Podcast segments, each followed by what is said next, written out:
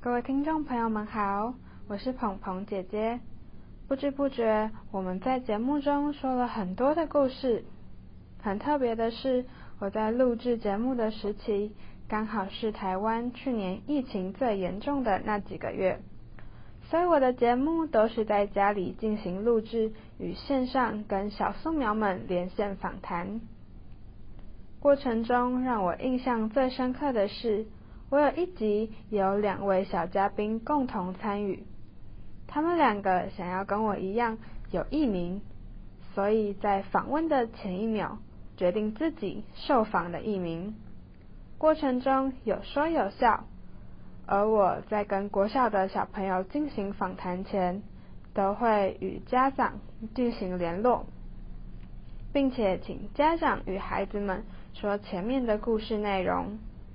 除了在访谈中能够更顺利的回答出我的问题之外，还能够有更多的亲子互动时间。经过几次练习与安排之后，我发现自己最大的成长，除了剪辑的能力变强许多，学会如何运用软体变身，让故事中的角色变活泼，还有个人主持能力也增强许多。我是所有节目中唯一一个单一主持人的节目，虽然在说话的时间或是工作的时间调配弹性很高，但相对的冷场比例也很高。在不断的调整之后，我感受到自己对于做 podcast 节目有很多不同的想法，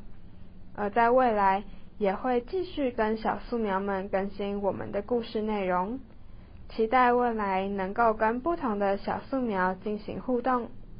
谢谢大家的支持与鼓励。未来诉说节目会跟小树苗们继续分享好故事，期待跟小树苗们再次空中相会哦。